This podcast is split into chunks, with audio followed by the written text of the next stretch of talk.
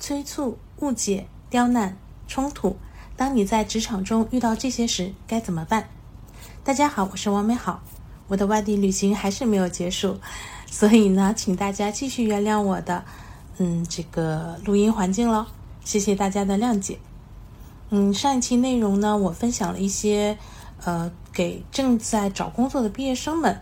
这样的一些东西。那么这一期呢，我再分享一些我在职场中遇到的呃一些困难的时候的应对方法和经验。比如呢，被同事和主管催促、误解、刁难，甚至发生冲突等等。希望能给也遇到这些困难的朋友们一点助力。那先来说说，当你在职场中，呃，总是被反复的催促时该怎么办？任何人在做事的时候都讨厌别人不停的催。那这不但呢会让人非常的焦躁，而且呢，还常常会被其他同事误解为是我们自己做事能力不行。那么有什么办法解决这个情况呢？一，跟对方约定期望时间和截止时间。当需要做的事情确定之后呢，便立即与对方约定交付的截止时间。有时候呢，对方虽然有截止时间，但是可能心里期望的是提前完成，甚至越快越好。那么就跟对方再约定一个期望交付的时间，这样呢，双方心里都会对何时完成事情的交付呢有相对确定的预期，就不太会在进行中不断的催促。二呢是跟对方进行进展沟通，并约定节奏。越简单的事情呢，需要约定的时间点越少；越复杂以及越漫长的事情呢，需要约定的时间点越多。所以，在进行较复杂呀、流程较多的工作时呢，就不能只约定期望和截止时间，而是约定多个时间进行有节奏的进展的沟通。那么，通常呢，会按照日、周、双周、月等的这种时间来沟通进展。或者呢，按照项目流程的一些节点去沟通进展。由于对于了解进展的节奏和进展的情况都比较确定，催促也就不再那么有必要了。三，跟对方约定交付的内容，除了时间和节奏等的约定，还要约定交付的内容，越具体越好。因为有的时候呢，同样的事情，同样的时间，对方可能会觉得需要产出 A、B、C 三个内容。而我们可能觉得只需要 A、B 或者 C、D 就够了，那最后呢就容易发生时间到了，但是交付的东西有问题，甚至需要重新做的这样的情况。所以呢，尽量在开始之前就把交付的内容的清单约定好，确保双方达成一致。四，变被动为主动。还有一些同事、合作方或者管理者呢，个人安全感就是特别差，那么我们就可以变被动为主动。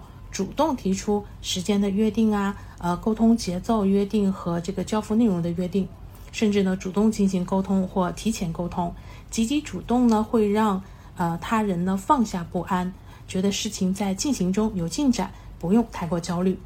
而如果不主动沟通呢，就往往会换来对方的主动催促，而且呢主动不但显得态度更积极，也会显得更加专业和敬业。五。与对方做信任约定或建立信任，总是被催促啊，说白了就是双方的信任还没有建立起来。对方不催呢，就觉得不放心。那么呢，也可以尝试去跟对方做一个信任的约定，就是呢，主动跟对方说明我们这个做的事情的方式和节奏的安排，约定好时间和内容，并且呢，希望对方尝试的去信任一次自己，不用担心。一般情况下呢，对方都会接受的。而如果你们合作了几次，情况都进展的令双方满意，那么最后这样的信任也就建立起来了。基本上呢，就不会再有催促的现象发生了。其实呢，几乎所有的催促呢，都来自于对方的不安和不信任，尤其是对于刚加入团队或者首次进行合作的同事，大家了解很少，难免会出现这样的现象。所以呢，就需要用前面刚才提到的那一些约定呢，来降低这种不安，再通过合作次数和时间的积累来建立信任。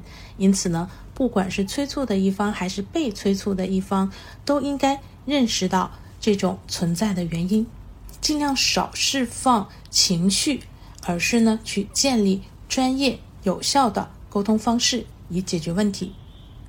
但是啊，我确实也遇到过一位同事，无论我用了什么样的方法，他都还是止不住用催促和过问的方式。那么，要么呢，可能是他就是一个极其不安的人；要么呢，就是他其实很少接纳别人的方式，也就是把催促变成了一种必须的工作模式。那要么就是他性子过急，急到一刻也不能等，急到所有人都需要即刻回应他。即刻放下手头的工作，立即处理他的需求。那这样的情况呢，其实是非常不专业和不合理的。但是这种情况肯定也是存在的。那如果你各种方式都尝试过了，但是还是无法改变，那么要不也就无视这种催促，要么呢就换个团队或者合作方。因为多数情况下呢，总是被催促的人还是会被认为工作能力不足的，即使造成这种情况的原因更多的出在。催促者身上，而且呢，这样的工作环境也常常令人紧张和窒息。那再来说说，当你在工作中的言行被人误解时，该怎么办？有时候啊，也许是因为我们表达不清，嗯，表述不全面，或者是别人对我们的了解还不够等等，有一些言语和行动可能会被同事甚至主管误解。这不但呢会影响工作的正常进行，还很可能会给我们的个人风评呢带来更不好的一些影响。那么有哪些方式啊可以处理这个问题呢？一、直接沟通。最好的办法肯定是发现被误解的当时就直接沟通，解除误解。这个时候呢，记得避免争执，就事论事，心平气和的沟通，并且啊要针对对方误解的点。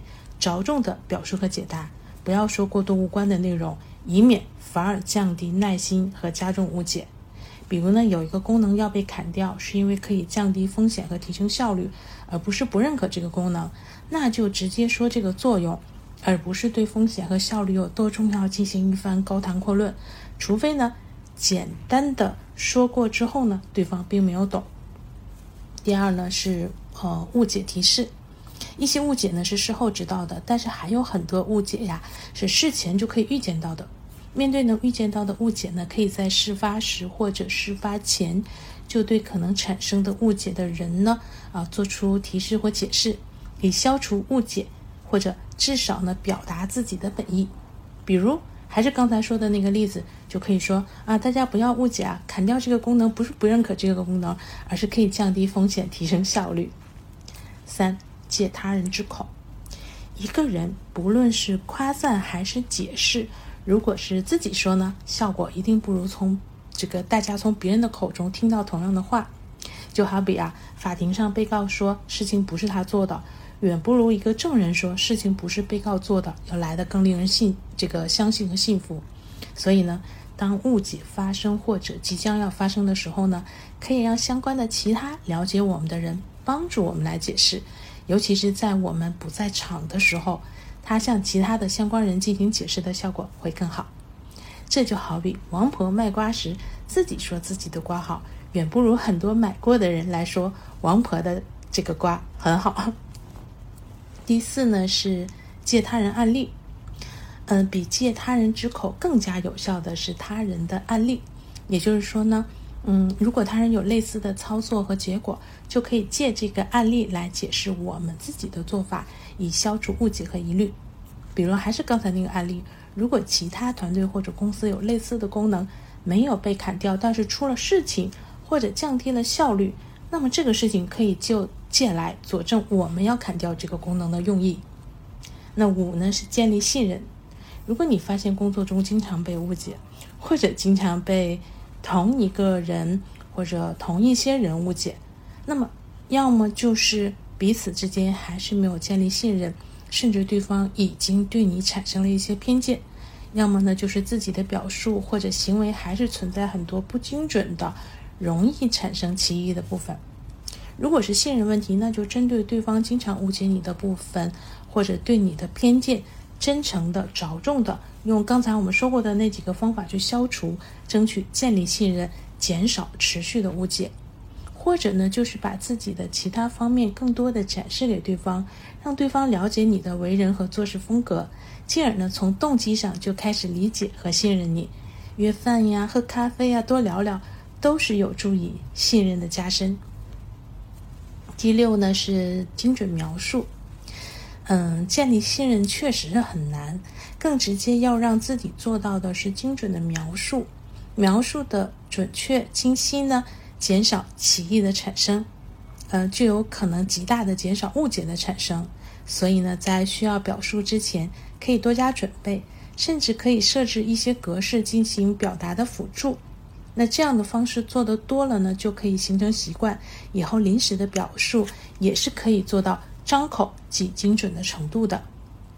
那曾经在做某个项目的时候呀，我们团队非常的辛苦，但是呢，因为不是直接可以看到效果的这样的工作，那么我的主管呢就并没有发现我们团队的重要性和辛劳的付出。那正好上目嗯。正好这个项目上线之后呢，其他业务的同类的团队呢出了问题，于是，在项目会上，我虽然只是说了一些啊一切按计划进行中这样的话，但是合作团队呢就把其他业务出了事情了，啊，但是我们做的却一点问题都没有，还帮助大家摆脱了陷入一场重大事故的可能的情况，着重的在会上说了半天，结果我的主管才恍然大悟。说了一句：“原来你们承担了这么大的风险。”项目结束后呢，我们团队得到了表彰，可见呢，呃，他人之口和他人的案例，确实在解除误解和令人信服方面是非常的有效的。嗯，不管在工作和生活中，被误解其实是一件难免的事情，所以呢，不用恐惧和逃避，想办法解除误解。如果实在解除不了呢，嗯，就问心无愧就好。比如呢，因为几次都带团队辛劳付出，呃，确保了一直在做的这个高危项目的万无一失，那没有像同类项目一样出重大事故，我最终呢也得到了破格的晋升，啊，团队受到嘉奖。那于是呢，不了解这些的这个以前的同事呢，以及啊不想干的业务的人呢，就会传出这个呃，说我是一定是我巴结了我的主管，一定是我给了我的主管好处。啊，甚至呢还传言有一些什么，呃不正当关系，呃，所以我才得到晋升。他们并不知道是我之前，呃，跟我们团队的辛劳付出和立功。所以呢，那面对这些，我只能做的就是继续把工作做好，把团队带好，问心无愧。所以呢，如果你一直无法解除误解的话，那就只好，嗯，做到问心无愧就好。那接下来呢，再来说说。呃，当你在工作中被同事故意刁难时，该怎么办？嗯，在现在的工作中呢，虽然很少我们能够去遇到什么类似校园霸凌那样的这个，嗯，被伤害、被殴打的情况，但是也很有可能呢被同事刁难，呃，导致工作不顺利，甚至有可能会呃遇到被造谣啊等等的带来的心理和精神上的伤害。那么。我们怎么来去解决一些这样的问题呢？那第一呢是找到对方这么做的原因，在解决问题之前呢，先尝试找到对方刁难我们的原因，比如是不是对方对我们的某些话和行为产生了误解，是不是对方觉得我们是竞争关系，要跟我们争夺资源，是不是对方觉得呃这种刁难是彰显他能力和职级的手段，甚至呢有可能。这是因为对方的要求和标准很高，导致我们误解了他，以为他是在刁难我们。那找到原因呢？我们解决起问题来才会有比较明确和有效的方法。二，吃顿饭，喝顿酒，把话说开。这个是比较接地气的说法，其实就是说呢，进行沟通。不管是自己这个已经知道了原因，还是还没有办法了解原因，都可以用沟通来寻求问题的解决。而吃饭呀、喝酒和喝咖啡等等呢，是相对不严肃的这样的场合，是比较容易使人放松的。那也可以营造更好的沟通的氛围。那如果我们还不知道原因的话，那么就沟通的时候把原因问清楚。如果是知道了原因，那么就用沟通来加深彼此的了解，澄清事实和动机，解除误解，那创造共赢，化干戈为玉帛。嗯，主要就是做到对对方表示理解，也让对方理解自己。三，不给对方刁难的机会。有些人啊，并不是沟通呢就可以解决问题，或者说呢根本不适合沟通，那么呢就想办法减少对方能刁难我们的机会。有一次呢，一个朋友跟我说，他办公室有人欺负他。其中一件具体的事情呢，是办公室只有一部电话，那明明就在那个人的对面，但是每次想起来呢，那个人都不接。有时候呢，还会直接用这个使唤的语气，让坐的有点远的我的这个朋友去接。那我朋友呢，没办法，就总被要求去接电话，甚至呢，因此呢，还要再遇些麻烦的事情。他很苦恼，我就教他。那再有电话响起来呢，他就直接起身往门外走去上厕所。或者呢，拿起杯子去接水，即使呢最后电话呢没有人接，有人怪罪起来，也不会怪罪到他的头上。他听了这个方法呢很开心，还纳闷为什么这么简单的方法自己都没有想到。所以，如果呢由于各种原因你实在无法解决，就尽量少给对方刁难你的机会。四，反抗投诉，做好离开的准备。有的时候啊，我们可能比较不走运。嗯，真的呢，遇到了就是故意刁难我们，甚至呢想把我们的工作搞砸的这种同事或主管。这个时候呢，沟通和避开估计都不起作用。那么选择直接跟对方摊牌反抗和向上投诉呢，都永远是我们的权利，永远是可选项。我曾经呢就有两次忍无可忍做了这样的反抗和投诉，因为呢对方明显就是为了捧他要捧的人。而在这个人前人后呢，颠倒黑白，呃，刁难呢，甚至打压我和我的团队。当然了，最后这两件事情的结局都是一样的，也就是一开始的时候呢，这个更上级的领导呢会展现出明察秋毫和安抚我、劝我，但是事后呢，都还是依然维持原状。所以呢，最后呀，我也选择离开了，去新的地方。所以呢，如果你想反抗和投诉，那么就要先做好。需要离开的准备，因为啊，大部分公司呢，往往会选择放弃那个将矛盾明显化的人。虽然这么做是不合理，甚至是不对的，但是符合管理者多一事不如少一事、大事化小、小事化了的思维。以及呢，我们要知道，之所以故意刁难我们的人敢肆意妄为，肯定是知道这样做他不会被怎么样。五。离开可能是止损，不用不甘心。有些人啊可能会觉得，为什么要我们离开，与对方斗到底呀？谁赢谁输不一定呢。这个问题呢，只要这个呃有需要呢，永远是个人的可选选择。同理呢，离开当然也是一个可选的选择。如果你觉得不想把时间浪费在这些人际斗争上，如果你觉得你可以有更重要的、更想做的事情去做。因为离开这些呢，也有很可能是止损。故意刁难呢，往往不一定是结果，也很可能是损失的刚刚开始。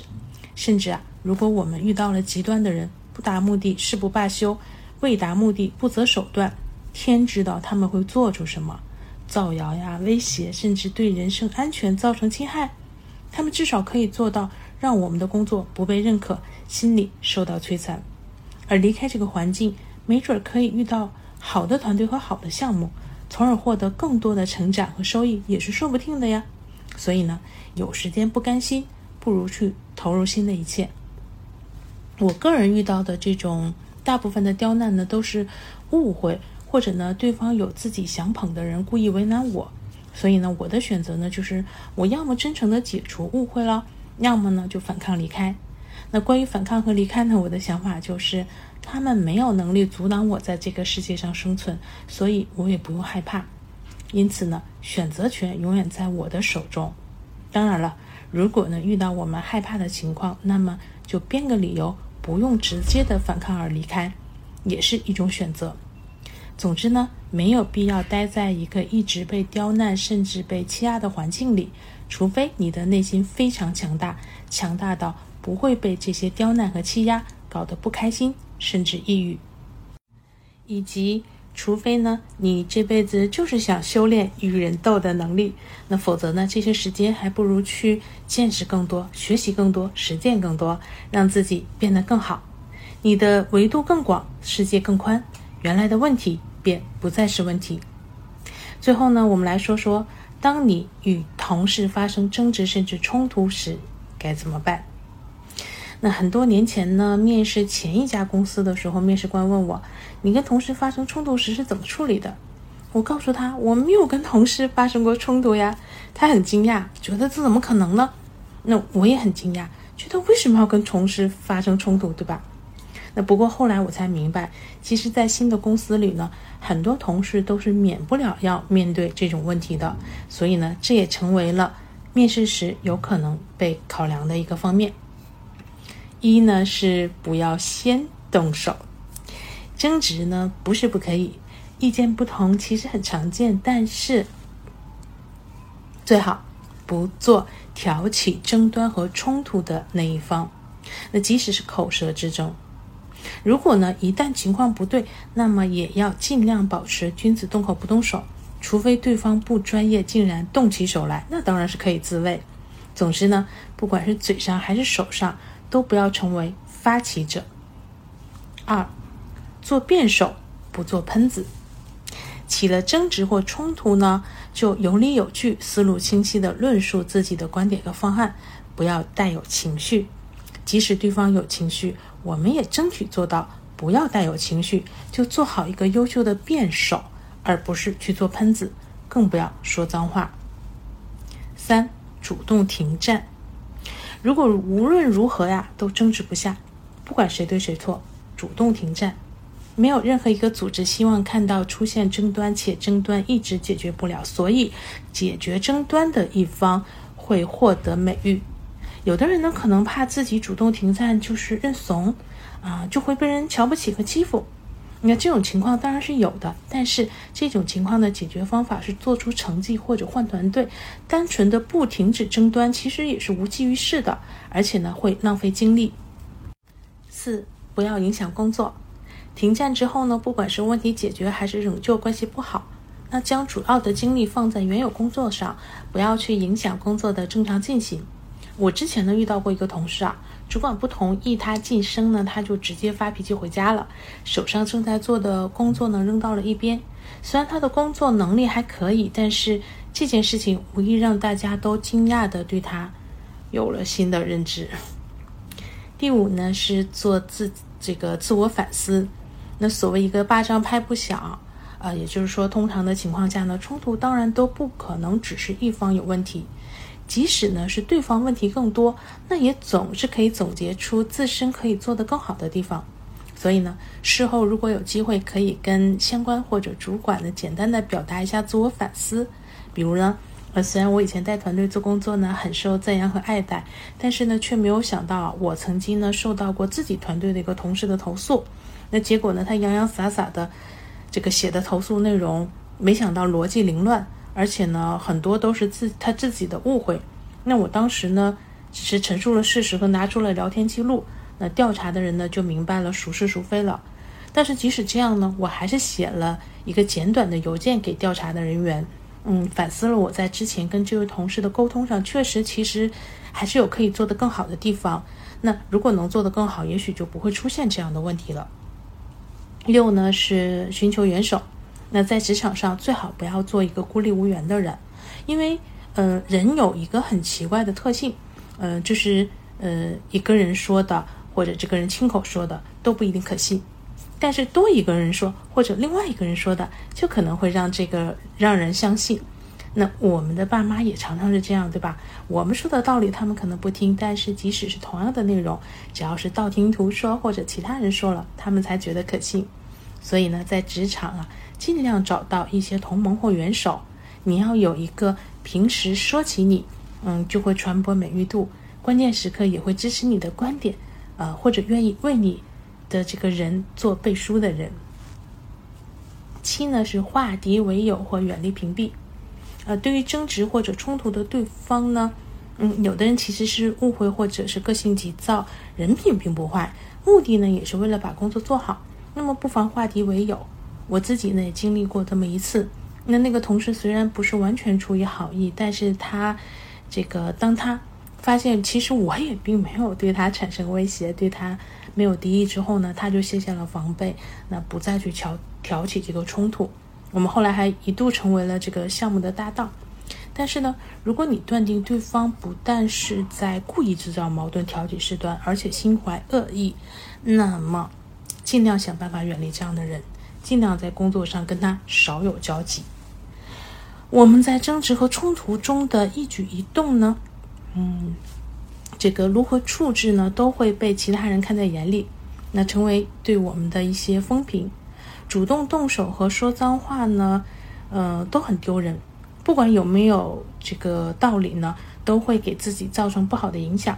好的处理呢，会是你的勋章，啊，为你带来美誉；坏的处理呢，会为你扣分，甚至让别人也不敢跟你一起做项目。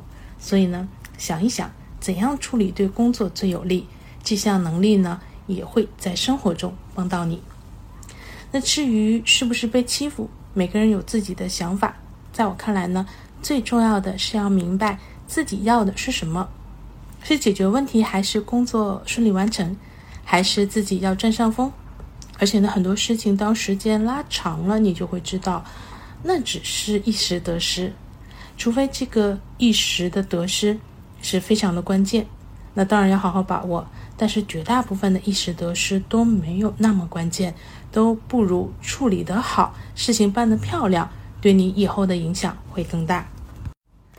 好啦，这就是催促误解、刁难、冲突。当你在职场中遇到这些时该怎么办？我个人的一些经验和思考，希望对受到这些困扰的这个朋友们呢有所帮助。嗯，我还有更多的关于职场的内容放到了另一个播客，我是如何解决在职场中遇到的问题的。那感兴趣的听友呢也可以去听听。今天给大家呢送的一首很老的歌。啊，梁静茹的《勇气》啊，如果被平台因为版权原原因裁掉的话呢，记得自己找来听一下。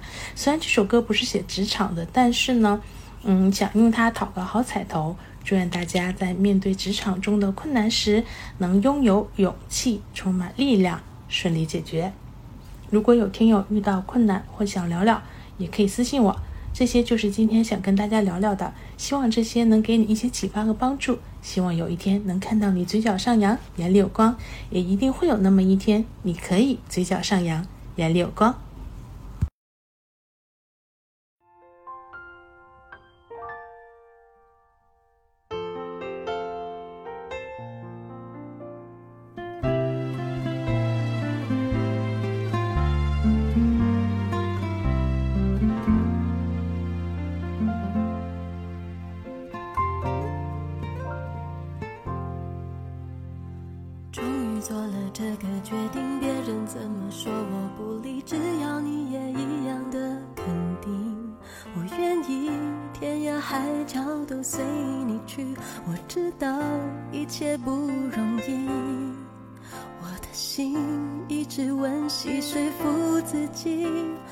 怕你忽然说要放弃。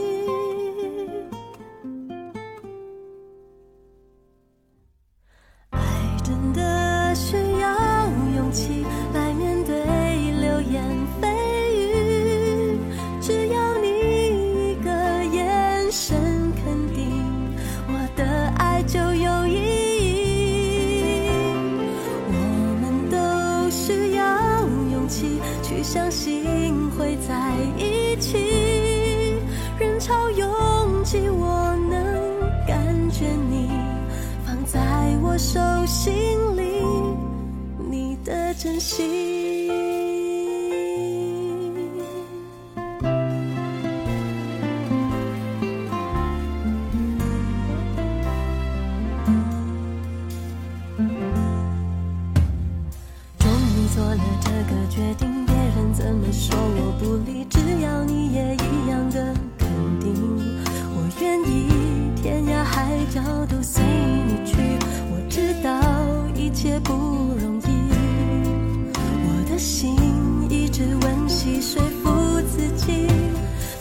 你忽然说要放弃。